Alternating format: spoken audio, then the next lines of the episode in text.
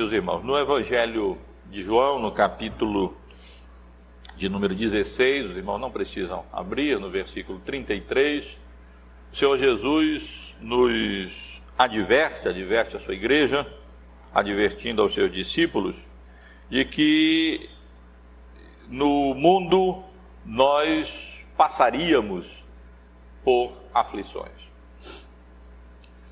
E na realidade, a Bíblia toda demonstra essa realidade. No mundo, mesmo crentes, mesmo é, embora tendo sido alcançados pela misericórdia e graça de Deus e tendo tido o nosso coração transformado, ainda assim, até por causa disso, porque nós servimos a Deus e temos compromisso com Ele e a Sua palavra, nós passamos por aflições. Nós compartilhamos as aflições que as pessoas, de um modo geral, experimentam como consequência da queda que corrompeu a própria criação, e nós também experimentamos aflições em consequência da nossa fé em Cristo e do nosso compromisso com Deus e com a Sua palavra.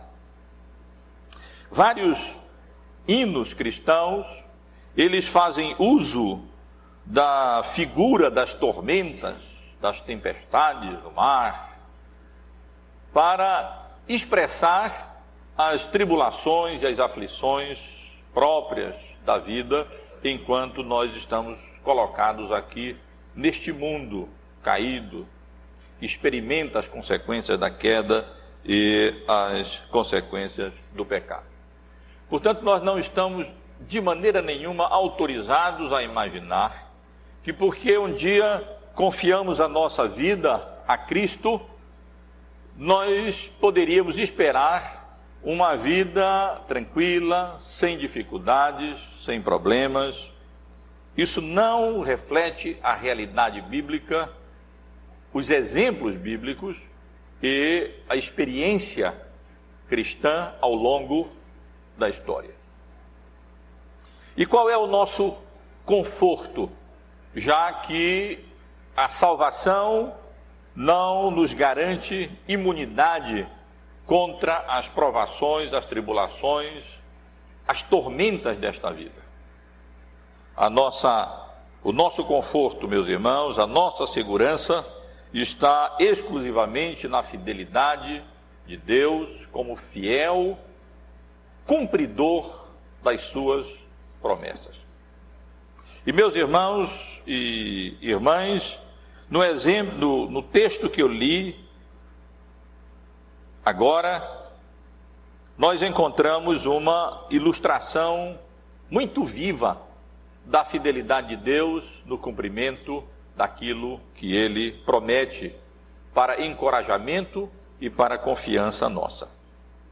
No domingo passado, eu estive aqui considerando com os irmãos a primeira porção deste capítulo, que na realidade é a primeira parte dessa narrativa que começa aqui no versículo 27 do, da viagem do apóstolo Paulo de Cesareia, aonde ele se encontrava preso já há mais de dois anos, para a cidade de Roma, aonde ele haveria de ser julgado diante de César, porque para César ele havia apelado.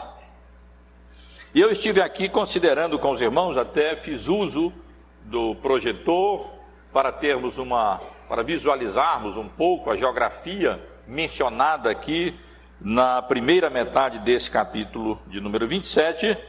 É, estive aqui considerando com os irmãos essa primeira, o registro de Lucas dessa primeira metade da viagem do apóstolo Paulo em direção à capital do Império Romano.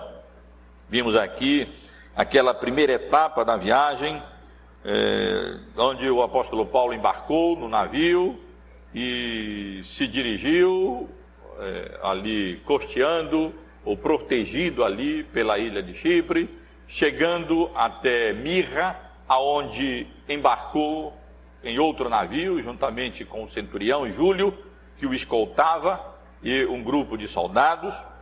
E então, num navio maior, eles continuaram é, viagem, mas como a, o tempo mudou e as coisas começaram a se complicar, e ao invés de continuar a viagem pelo norte da ilha de Chipre, eles acabaram passando é, pelo de, de, Creta, eles acabaram passando pelo sul. E ali então é, chegaram a um local conhecido como Bons Portos.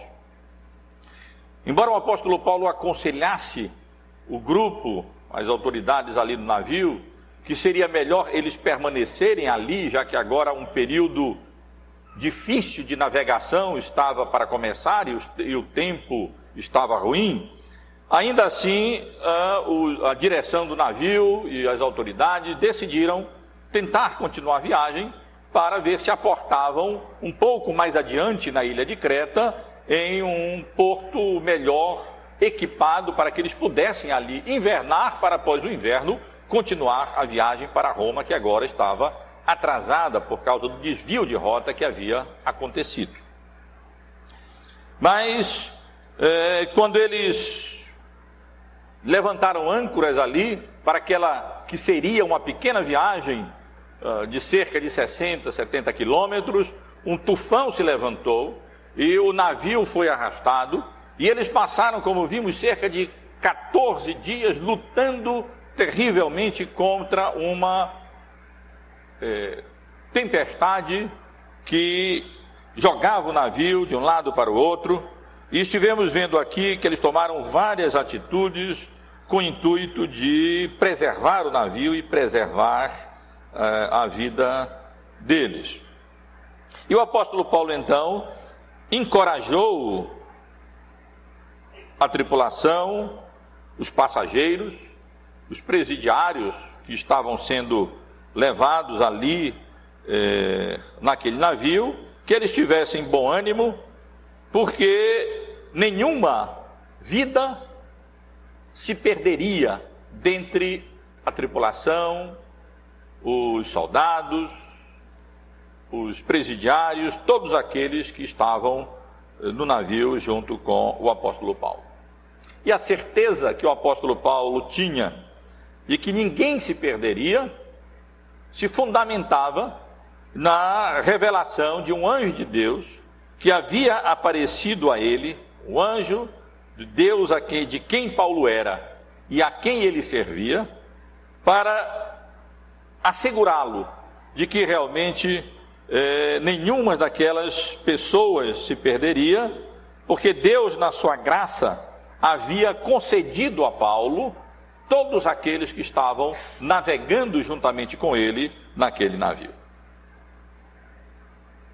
Mas ele, e nós concluímos essa narrativa, o estudo dessa narrativa domingo passado, no versículo 26, aonde ele afirma que era necessário, contudo, que eles fossem dar em uma ilha. E aqui nós tivemos, portanto, considerando com os irmãos essa primeira etapa da viagem é, do apóstolo Paulo em direção a Roma para ser ali julgado, desde o momento em que ele saiu de Creta, de, de, de Cesareia, é, passando ali por Sidon, depois por Mirra, depois Bons Portos, é, até que enfrentaram essa tempestade terrível e se encontravam ali no meio do mar Mediterrâneo, já há 14 dias lutando contra uma terrível tempestade, mas com a promessa de Deus de que nenhuma vida se perderia dentre aquelas pessoas que estavam navegando com o apóstolo Paulo. Eu hoje, meus irmãos, quero concluir meus comentários acerca da narrativa de Lucas desse dessa viagem do apóstolo Paulo nessa segunda parte, focalizando o naufrágio, como foi que aconteceu e como o navio foi dar numa ilha chamada Malta, que fica logo ao sul da Itália, para onde o apóstolo Paulo estava indo, depois iria subir até chegar à cidade de Roma. Eu quero chamar a atenção dos irmãos e convidar os irmãos para manterem a Bíblia aberta e acompanharem essa narrativa. É uma narrativa emocionante. Não sei se os irmãos puderam uh, sentir o que eu senti lendo durante a semana essa narrativa.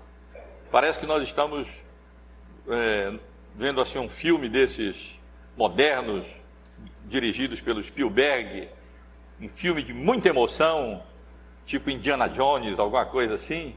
É a coisa parece que alivia um pouco, complica tudo de novo, parece que está tudo perdido, aí alivia de novo, aí parece aí surge do nada outros problemas e é emoção em cima de emoção o tempo todo nessa narrativa aqui vibrante que Lucas nos dá desses momentos difíceis é, do apóstolo Paulo ali é, a caminho de Roma. E eu quero chamar a atenção dos irmãos nesse para essa, essa segunda porção, esse segunda, essa segunda parte do relato de Lucas, é, enfatizando ou chamando a atenção dos irmãos, especialmente para o, o cumprimento das promessas. Algumas promessas haviam sido feitas por Deus ao apóstolo Paulo com relação a essa viagem, e nós vamos ver aqui como de fato Deus vinha cumprindo, cumpriu essas promessas em meio a todas essas dificuldades, essas aflições, essa tormenta, esses problemas todos que eles enfrentaram naquele barco, naquele é, navio. E em primeiro lugar, irmãos, vamos ver esse cumprimento das promessas de Deus ao apóstolo Paulo nos versículos 27 até o versículo de número 29, da maneira como o, a embarcação em que eles se encontravam foi salva de ser despedaçada nas rochas é, da ilha de Malta pela fúria, pela violência do mar durante a noite. Nós lemos no versículo 27 que já era a 14 quarta noite que eles estavam ali naquela situação. Os irmãos imaginem o que é um navio no meio do, de uma tempestade no mar, durante duas semanas inteiras, de perigos terríveis. Eles já tinham feito tudo o que eles podiam fazer, eles já haviam é, recolhido o bote, os irmãos devem lembrar, eles haviam cingido o navio, amarrado o navio, haviam, haviam arriado os aparelhos, lançado âncoras, é, colocado armações, pedaços do navio para fora. Enfim, irmãos, eles já tinham feito praticamente tudo aquilo que estava é, ao alcance deles fazer.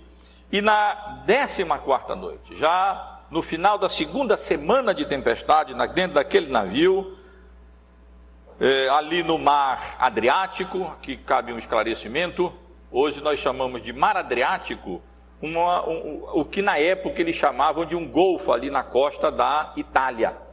Na época, mar Adriático era, era denominava aquela parte central do, do mar Mediterrâneo, é, mais para o norte, que se estendia pegando ali a ilha de Chipre, de Creta, até lá a ilha de, de Malta. Não estou com o mapa hoje aqui, não posso visualizar melhor isso para os irmãos.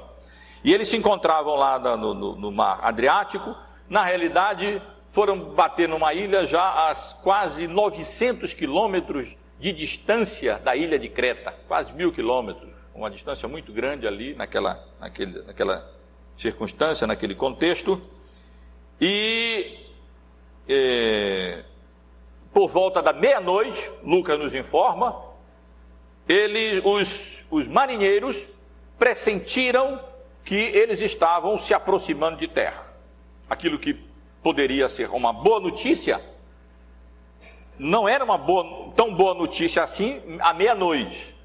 O, o, provável é que esse pressentimento dos marinheiros, na realidade, era uma experiência. Eles ouviram no meio da tempestade provavelmente o, o ruído, o barulho longe é, das ondas na rocha, E então, certamente os marinheiros sabem o grande perigo que representa um navio à meia-noite, numa, numa, tempestade, com o risco de ser levado e ser lançado contra os rochedos. Aí dificilmente alguém poderia escapar. E, mas eles, percebendo isso, pressentindo isso, que estavam se aproximando do, de rochedos, então de terra, lançaram o prumo, como era costume, para ver a profundidade, ver se essa profundidade estava diminuindo, para confirmar a suspeita deles que eles estavam sendo levados em direção é, à terra ali à meia-noite, sem poder ver nada, nem estrela, nem nada, porque era tempestade. E realmente, ao fazer isso, lançaram prumo pela primeira vez, encontraram uma certa profundidade, parece que 30 é, é,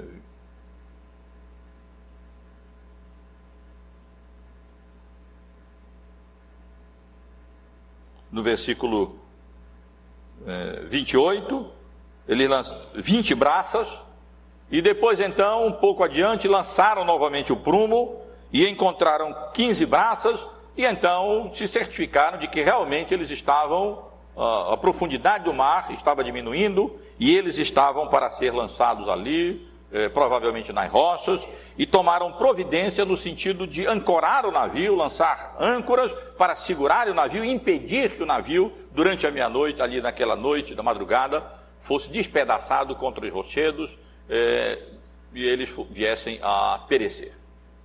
Fizeram isso e lançaram as âncoras, e diz o texto que eles oraram também. Certamente no meio daquele povo ali havia poucos crentes em Cristo. Poderia haver alguns judeus, o navio estava vindo daquela região, poderia vir, ter também lá no meio pessoas de outras nacionalidades. Tratava-se de um navio vindo de Alexandria, no Egito, os irmãos lembram disso. É, mas é, cada um com a sua religião orava ali, porque no meio da tempestade, quando a coisa aperta, é, no navio escuro, prestes a ser lançado contra as rochas, até ateu ora. Né? Na hora do desespero, eu já vi muito incrédulo, muito ateu, pessoas que não têm nada a ver com religião, orarem e fazerem tudo, se apegarem da maneira que puderem, com a intenção de preservar e salvar as suas vidas. Mas vimos aqui, vimos assim, meus irmãos, como realmente Deus vai cumprindo as suas promessas de preservar Paulo e preservar todos que estavam com ele, em primeiro lugar, na maneira como Deus salva o navio de ser despedaçado contra os rochedos, utilizando-se para isso da percepção, do pressentimento é, de, dos próprios marinheiros de que o navio estava se aproximando na terra. Se tivesse todo mundo ali sem prestar atenção para isso, não notasse, o navio poderia ir despedaçar, se despedaçar na rota, e aí as pessoas iriam certamente perecer no meio da noite nessa situação é, terrível, mas Deus não permitiu que isso acontecesse, é, utilizando-se para isso do pressentimento ou da experiência daqueles marinheiros que perceberam que o navio estava se aproximando do mar, das rochas, e tiveram a iniciativa de lançar o prumo para confirmar e depois de tomar esses procedimentos, de lançar âncoras para assim segurar o navio e impedir que isso viesse é, a, a acontecer. E eles então ficaram ali aguardando que amanhecesse o dia, porque só amanhecendo o dia eles poderiam realmente tomar algumas providências para ver o que fariam e então é, levar o navio em segurança para, o, para a terra. A partir do versículo 30, os irmãos podem perceber, até o versículo de número 32, nós vemos a fidelidade de Deus no cumprimento das suas promessas ao apóstolo Paulo em frustrar uma deserção dos marinheiros ali naquele é, navio. Nesses três versículos, Lucas nos informa que os marinheiros não estavam tão dispostos a esperar amanhecer o dia e então ali fielmente cumprirem os seus ofícios, levando o navio, procurando levar o navio em segurança até a terra. Eles procuraram salvar as suas próprias vidas e o restante dos passageiros que se linchassem, eles que ficassem lá. E eles então baixaram o bote com uma desculpa de que iam lançar âncora na proa, não sei o quê, mas na realidade eles iriam era fugir no, no bote. E o navio ficaria sem os marinheiros, e o que é que então eles poderiam fazer sem pessoas experientes para conduzirem é, o navio? Nós não sabemos como, nós não somos informados aqui no texto, mas no versículo 31 nós lemos que o apóstolo Paulo percebeu o que é que eles estavam fazendo e então comunicou o fato ao centurião, ao, ao, ao centurião e aos soldados, e advertiu que se eles não permanecessem a bordo, eles não poderiam ser salvos. É possível que o apóstolo Paulo, na experiência dele, de vida, pudesse, até em viagens e tudo, pudesse de alguma maneira ter percebido.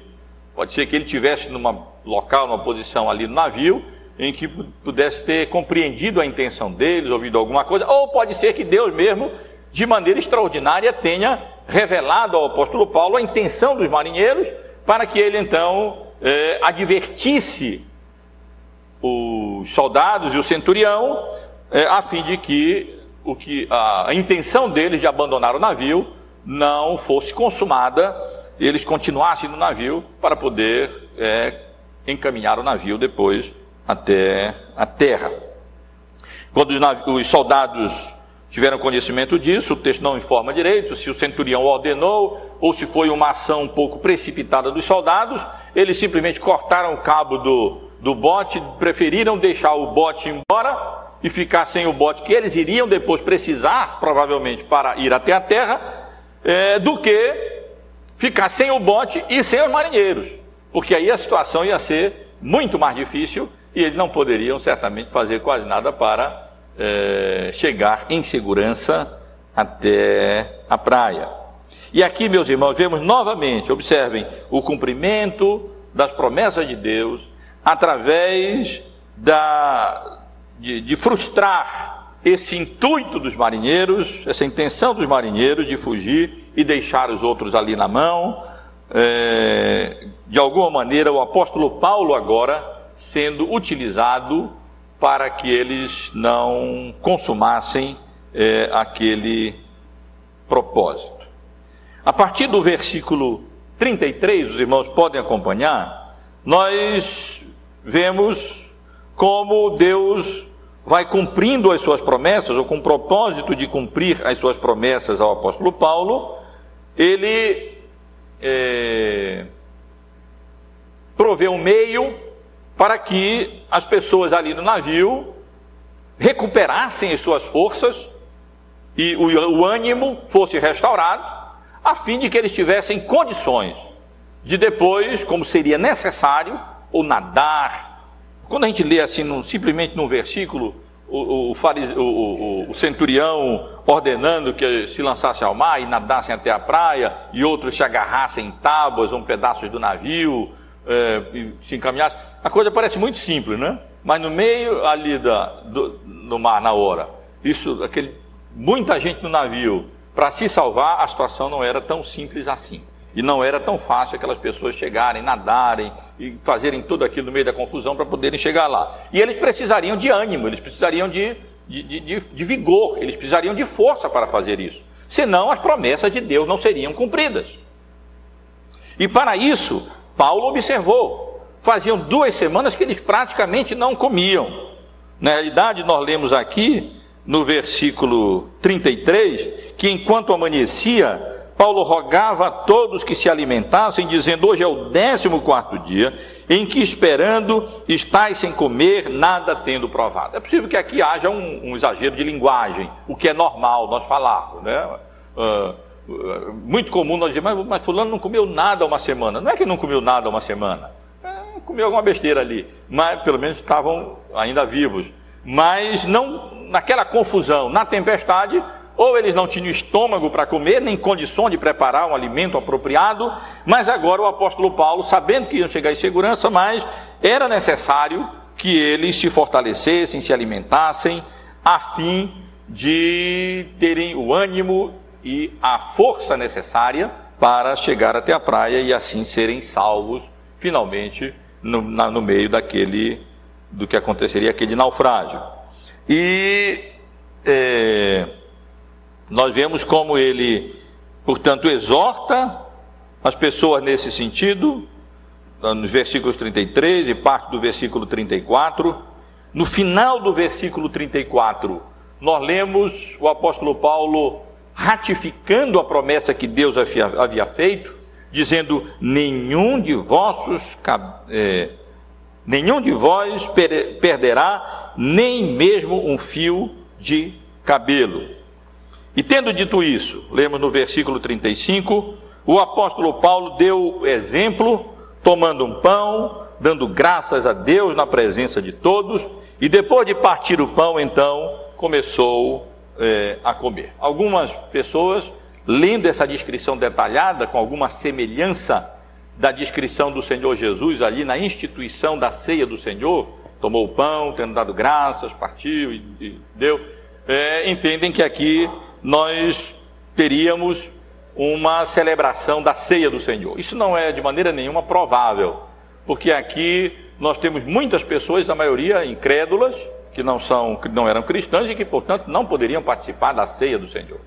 O que na realidade nós temos aqui é uma previdência do apóstolo Paulo em preparar as pessoas para que se fortalecessem e assim então pudessem escapar em segurança do navio quando as forças e o vigor seriam necessários assim que amanhecesse e uma solução fosse dada para a situação em que eles se encontravam ali, eh, ancorados, próximos às rochas, batidos pelo mar, ainda durante a noite, já antes de amanhecer, o apóstolo Paulo percebe com clareza: se esse povo não comer, não vai ter força para nadar, não vai ter força para encarar o que for preciso, para trabalhar, e isso era necessário que eles fizessem então, e assim ele faz, dá o exemplo. Quando ele dá o exemplo, então nós lemos no versículo 36 que as pessoas, de um modo geral, se animaram nesse sentido, passaram a seguir o exemplo do apóstolo Paulo, eh, imitaram, começaram a comer também, se fortaleceram, todos cobraram ânimo e se, e se puseram então a comer. E no verso 37, nós somos informados que no barco, no navio, meus irmãos, haviam 276 pessoas a bordo. Às vezes a gente pensa que naquela época, sei lá, podia ter ali 30 pessoas, 40 pessoas, mas não, eram quase 300 pessoas. Mais do que todos que nós temos aqui na, na, na reunidos, quando a igreja está cheia, que não, não cabe isso, ou cabe mais ou menos isso. Entre centurião, soldados, tripulação, outros presos juntamente com o apóstolo Paulo, outras pessoas que estavam no navio, viajando também, eram quase 300 pessoas a bordo, nós somos informados aqui. Não sabemos por que somos informados aqui, é possível que ah, na própria distribuição da comida tenha sido necessário é, contar, e ali então foi uma oportunidade de informar o número de pessoas que estavam a bordo. Mas essa informação é importante porque nós vamos ler adiante que todos serão salvos, e nós vamos saber 276 pessoas serão salvas, e nenhuma daquelas vidas se perderia, se perderá.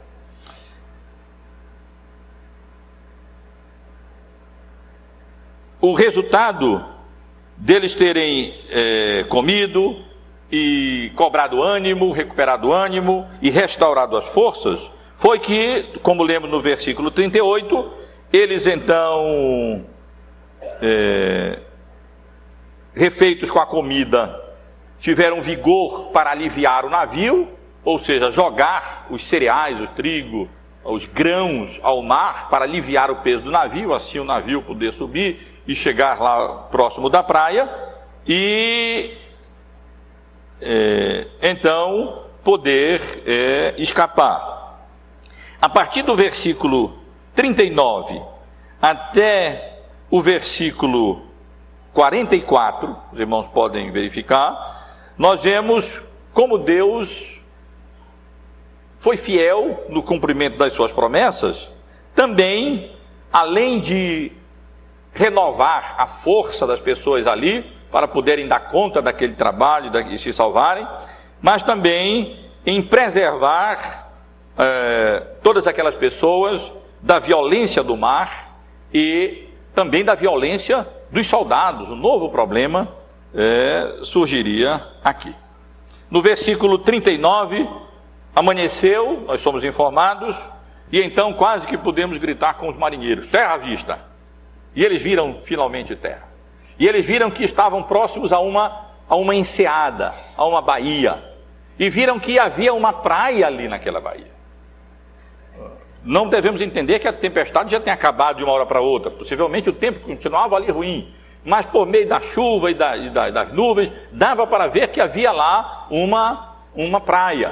E eles então concluíram que seria bom é, tentar ancorar, entrar com o navio, tirar as, as âncoras, entrar com o navio ali por aquela enseada e tentar chegar até o mais próximo da praia, encalhar na praia, para que eles pudessem então descer e ali chegar em segurança à terra firme, que é o que todo passageiro quer, num navio no meio de uma tremenda tempestade como aquela que eles estavam enfrentando há 14 dias e 14 noites. Assim eles procederam, versículo 40, eles levantaram as âncoras, deixaram-se ir ao mar em direção a essa enseada, a essa baía, largaram também as amarras do leme, do leme, alçaram a pequena vela de, de, proa e então se dirigiram em direção à praia. Parece que as coisas agora pronto, estava resolvido. Mas nada. Quando eles entram na, na baía, na verdade havia duas correntes e entre essas duas correntes um banco de areia com pouco espaço eh, raso ali de água. E eles encalharam justamente no banco de areia e não puderam continuar. E então o navio ali encalhado, não se movia, a violência das ondas e do mar batendo no navio simplesmente estava despedaçando o navio e eles iriam perecer ali, encalhados já na Bahia, mas com a violência das ondas quebrando e despedaçando o navio, como nós somos informados aqui no versículo de número 41. Dando, porém, num lugar onde havia, onde duas correntes se encontravam, encalharam ali o navio, a proa encravou-se e ficou imóvel, mas a popa se abria com a violência do mar que batia com o navio ali parado sem poder se mover, e nós sabemos muito bem o que o mar pode fazer quando as ondas com força batem no navio. A gente que vai ali para Mosqueiro ou para Salinas ou algum lugar assim, como vemos como eles fazem aquelas coisas com concreto para tentar evitar que a água é, tome a praia e, e várias vezes nós vemos o concreto rachado, quebrado, coisas grandes de concreto, simplesmente com a força do mar de mosqueiro aqui. Acontece muito isso, acontecia muito isso. Né? Então, o que dizer de um navio de madeira encalhado e a, a, a força do mar, das ondas, batendo na popa do navio, simplesmente ele estava sendo é, despedaçado. Como se não bastasse esse novo problema, esse novo perigo, os soldados tiveram a infeliz ideia de matar os presos para que eles não fugissem. Nós já sabemos muito bem, durante essa exposição do livro de Atos, que Roma tratava com muita dureza aqueles soldados que perdessem os seus prisioneiros. Eles possivelmente poderiam ser mortos se eles perdessem os seus prisioneiros. E eles então pensaram assim: bom, eles vão fugir, vão nadar e vão chegar na praia, vão fugir, depois nós vamos, ainda que a gente se salve daqui, nós vamos acabar morrendo é, condenados porque perdemos os nossos prisioneiros. Então sugeriram ao centurião é, simplesmente sacrificar, matar os prisioneiros. Mas nós vemos como Deus foi gracioso e como Deus utilizou-se novamente daquele centurião que já havia sido tão generoso para com o apóstolo Paulo, permitindo que ele saísse do navio lá em Sidom, os irmãos lembram, para ser ali assistido pelos membros da igreja ali de Sidom, e em outras vezes também. E agora vemos esse centurião de nome Júlio, que nós é bom nós lembrarmos o nome dele, o nome dele merece ser lembrado, era um homem digno, íntegro, reto, generoso e merece ser honrado. Ele então, querendo salvar Paulo, era o motivo maior dele, salvar o apóstolo Paulo. Ele então impediu que aqueles centuriões fizessem aquilo e deu, e deu orientação, no sentido de que aqueles que soubessem nadar, que se lançassem ao mar, eles já estavam próximos da praia, da, uma distância relativamente próxima da praia, e nadassem até a praia, e aqueles que não soubessem nadar, então que se agarrassem a pedaços de madeira, destroços do navio, e então, de qualquer maneira, procurassem chegar até a praia e assim é, preservar as suas vidas. E nós concluímos, meus irmãos, essa narrativa é, de Lucas, do naufrágio, com essa expressão no final do versículo 44, e foi assim que todos se salvaram em terra. E é muito interessante, irmãos, nós vemos como todas as promessas que Deus tinha feito ao apóstolo Paulo foram realmente cumpridas. No versículo 26, último versículo da passagem que estudamos no domingo passado, nós vimos a observação de que era necessário que eles fossem dar em uma ilha. E aqui estão eles chegando em uma ilha, a ilha de Malta, como nós veremos domingo que vem. No versículo 22, na segunda parte do versículo, na semana passada nós vimos, o anjo, e eu mencionei ainda agora há pouco, o anjo do Senhor havia revelado ao apóstolo Paulo que nenhuma vida se perderia. E como vimos ainda agora há pouco também, ele ratificou essa promessa aos marinheiros, dizendo que nenhuma dos vossos cabelos se perderá. E meus irmãos, lemos aqui que eles chegaram todos, as 276 pessoas do navio, chegaram em sal, a salvos em terra sem nenhum problema grave é, de, que tivesse acontecido com eles. E Paulo havia sido advertido, e ele também havia é, advertido a, a, aqueles, aquelas pessoas que o navio se perderia. E de fato, o navio se perdeu. Foi destruído pelas forças do mar, é, ali naquela baía, naquela enseada, encalhado no banco de areia, mas todos, todas as pessoas foram salvas. E com base nesse relato, meus irmãos e irmãs, eu quero extrair daqui algumas lições para, nossa, para o nosso encorajamento e para o nosso é, conforto. Algumas lições não são as lições principais do texto, mas são lições do texto. Uma delas de respeito à maneira como o apóstolo Paulo passou, na realidade, de prisioneiro para capelão do navio. Não sei se os irmãos perceberam e, tem, e chegam à mesma conclusão que eu cheguei. Paulo entrou no navio como um prisioneiro. No final das contas, ele estava como capelão do navio. Era ele que estava ditando as ordens, nesse sentido espiritual, quem estava aconselhando, encorajando, animando, orientando, partindo pão, orando. Ele havia se transformado no capelão do navio. E é assim que acontece com o crente fiel e sincero e piedoso aonde ele está e aonde ele se encontra, aonde Deus o coloca na sua soberana providência, seja na sua vocação, seja no seu trabalho, seja entre os seus vizinhos, seja na sua família, seja no navio no meio de um naufrágio. O crente tem a possibilidade, pela sua fidelidade, pelo seu testemunho, de se tornar o capelão daqueles próximos que Deus coloca ao seu derredor aquela pessoa que tem uma, uma palavra de Deus para as pessoas, a pessoa que tem um, um, um, uma palavra de sabedoria, de direção, de encaminhamento, de encorajamento para as pessoas que Deus coloca ao nosso derredor. Eu nunca estive no navio como capelão, Antônio com certeza sabe, sabe, conhece mais essa realidade talvez do que nós que é marinheiro. Mas a gente sabe muito bem, eu acho que fica claro aqui que aquele prisioneiro Paulo, na realidade, no meio da confusão, no meio do perigo, embora não sendo marinheiro, como os outros eram, é a pessoa que permanece calma, é a pessoa que fica segura, é a pessoa a quem eles passam a recorrer e ele mesmo passa a orientar, porque na realidade ele havia se transformado o capelão do navio. E que Deus seja gracioso conosco nesse sentido.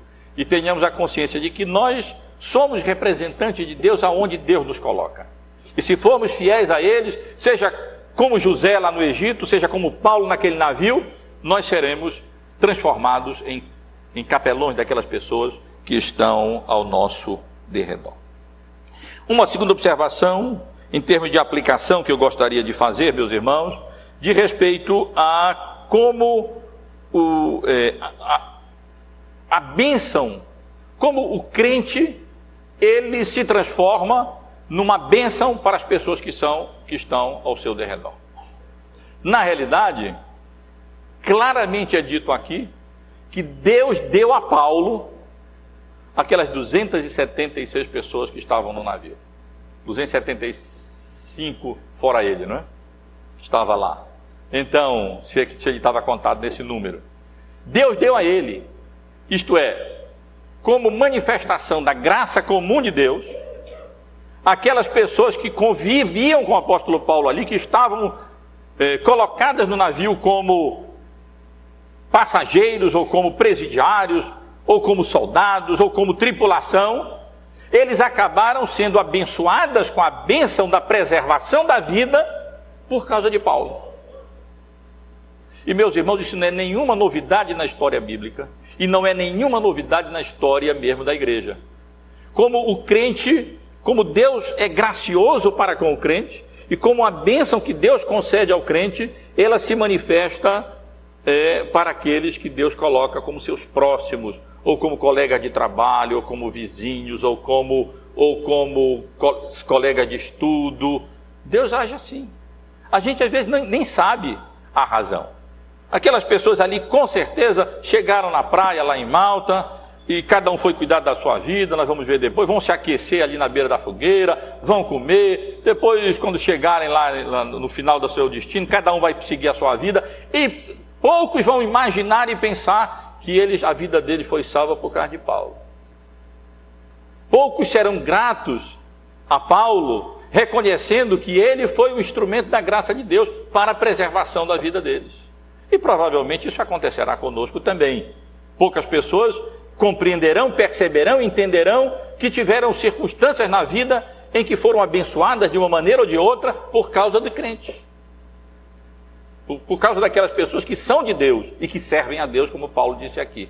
Mas isso não faz diferença. O fato é que Deus, a graça de Deus, quando alcança alguém, ela se estende, como quando a gente lança uma pedra na água e aqueles círculos vão se espalhando, se espalhando, e a graça de Deus se espalha quando alcança a vida de uma pessoa. Às vezes apenas a graça em termos comuns, a graça comum de Deus com as bênçãos, vamos dizer, ordinárias da vida, ou mesmo a bênção da própria vida. Mas às vezes também, muitas vezes também, normalmente também, com a graça especial, a graça salvadora de Deus, que se estende a partir do crente. E nós temos visto isso com muita frequência na história da igreja. Uma pessoa se converte, e depois ali outros da família se convertem, e outros já ligados a membros da outra família se convertem, às vezes outras pessoas da, da cidade ou vizinhos, ou, e, a, e, a, graça de Deus se espalhando ali é, através de uma pessoa, como nós vimos ali acontecer com o apóstolo Paulo naquele navio, quando toda, todas aquelas pessoas foram salvas por causa de Paulo, porque Deus deu a Paulo. O que inferimos, Paulo vinha no navio orando por eles, que Deus fosse gracioso, não apenas com a vida dele, mas para com a vida de todas as pessoas que ali estavam. Ele certamente já tinha conversado com várias pessoas, já estava influindo na vida de várias pessoas. O Lucas não entra em detalhe aqui, não é seu propósito. É possível que várias pessoas ali tenham chegado ao conhecimento salvífico de Cristo através do testemunho de Paulo naquele navio. Eu acredito nisso. Muito difícil o apóstolo Paulo passar, fazer uma viagem dessa, sem que aquelas pessoas, algumas daquelas pessoas, é, chegassem ao conhecimento da graça salvadora. Não podemos imaginar Paulo calado ali, sem falar do Evangelho, com aquela oportunidade que Deus tinha dado é, a ele. E, portanto, vemos como a graça de Deus vai se espalhando nesse sentido. Mas, meus irmãos, eu penso que as principais lições desse texto nem são essas. Acho que as principais lições desse, desse texto de respeito eh, ao, ao fato de que o conforto do crente, no meio de, das tribulações desta vida, no meio das tormentas desta vida, ela se fundamenta, ou ela provém, ela decorre, da fidelidade de Deus no cumprimento das suas promessas. Nós não temos garantias, como eu disse no início, de que, porque nós fomos salvos, nós não vamos passar por tribulações ou aflições nessa vida. Essa mensagem, ela vem do inferno. Ela não é de Deus, não é da palavra de Deus. Na realidade, o que nós vemos é crentes sendo atribulados, sim. Crentes passando por aflição. Como consequência até da fidelidade deles a, a Deus. Como o apóstolo Paulo se encontrava nesse navio, passando por essas tribulações e essas aflições, esse naufrágio, não porque, por qualquer coisa que ele tivesse errado, mas em decorrência da fidelidade do testemunho dele, é que ele estava preso e que ele estava agora sendo transportado para ser levado para ser julgado diante de César. E meus irmãos, várias vezes na vida nós passaremos por aflição, como o Senhor Jesus nos advertiu: no mundo passareis por aflições. E o nosso conforto no meio das aflições não é a ideia romântica de que, não, não se preocupe, não, tudo vai dar certo, tudo vai dar bem, não vai acontecer nada, não. Não é esse o nosso conforto. Nosso conforto não é simplesmente aliviarmos as nossas preocupações com outras coisas, nos distraindo com consumismo, com outros planos e projetos. Não é, não é assim que nós somos confortados, encorajados em meio às lutas e às tribulações e às aflições. Mas nós somos, como crentes, confortados no meio das tribulações e aflições, meus irmãos, pela confiança na fidelidade de Deus no cumprimento das suas promessas. Assim como o apóstolo Paulo, como Deus havia prometido ao apóstolo Paulo que nenhuma daquelas vidas se perderiam, se perderia. Eles chegariam em segurança. E assim como o apóstolo Paulo havia dado testemunho de Cristo de maneira fiel em Jerusalém, ele haveria de fazê-lo também em Roma. É nessa promessa que o apóstolo Paulo se fundamenta e que ele então é animado, encorajado, e através disso ele pode animar e encorajar a outros. E Deus pode utilizá-lo para ser uma bênção na vida de outras pessoas também. E a mesma coisa de respeito a nós. Isso não significa que nós tenhamos algumas promessas específicas é, de revelações, como o apóstolo Paulo tinha, é, antecipadas algumas coisas que iriam acontecer, mas nós temos promessas seguras de Deus em Cristo Jesus. Temos as promessas de que nada nem ninguém nos separará do amor de Deus que está em Cristo Jesus. Temos a promessa de Deus de que todas as coisas cooperam para o nosso bem, daqueles que amam a Deus e que são chamados segundo o seu propósito. E o que é que nós queremos mais? Quando nós sabemos que todas as coisas, a prisão de Paulo, o desvio de rota, o navio escolhido, a tempestade que veio, o, o é, ser levado ali para perto da ilha de Malta, o encalhamento ali no banco de areia, todas as coisas contribuem para o bem daqueles que amam a Deus e são chamados segundo o seu propósito. E assim, meus irmãos e irmãs, é, nossa, é na nossa vida também. E o nosso conforto é esse. Nossas vidas estão nas mãos do Senhor. Ele tem domínio sobre os céus e sobre a terra. Ele é soberano no cumprimento das suas promessas. Ele é fiel em cumprir as suas promessas. E isso é outra lição do texto. Essa fidelidade de Deus no cumprimento das suas promessas não significa a ausência de aflições ou de tribulações é, nessa vida. Pelo contrário, pelo contrário, nós vemos que Deus é, é fiel no cumprimento das suas promessas, através de todas essas tribulações, de todas essas desventuras, de todas essas esses problemas enfrentados pelo apóstolo Paulo, através disso tudo, Deus, perigo do mar, perigo dos marinheiros, perigo dos soldados, perigo da destruição do navio, em todos esses perigos, a promessa de Deus ia se é, cumprindo, se realizando, de sorte que aquilo que havia sido prometido se cumpriu. O navio se destruiu, eles foram dar uma ilha, ninguém morreu, todos se salvaram, todos chegaram em terra. Apesar de tudo aquilo que aconteceu, ou mesmo através de todas aquelas adversidades e aflições e perigos e problemas pelos quais eles estiveram passando. E isso é uma realidade, é, meus irmãos, na vida. Nós vivemos e há tantas contingências na vida, tantas coisas acontecem na nossa vida. E nós podemos imaginar que essas coisas não têm sentido, ou não têm lógica, ou não têm razão, mas na, realizar, na realidade elas têm toda a razão, elas têm toda a lógica e elas têm todo o sentido. Imagine o apóstolo Paulo entrando naquele navio. Ele, se fosse um evangélico contemporâneo, ele ia pensar: bom, agora vai tudo bem, vou entrar no navio, Deus vai nos abençoar, não vai acontecer nada. Daqui a duas semanas, no máximo, nós estamos aportando em Roma.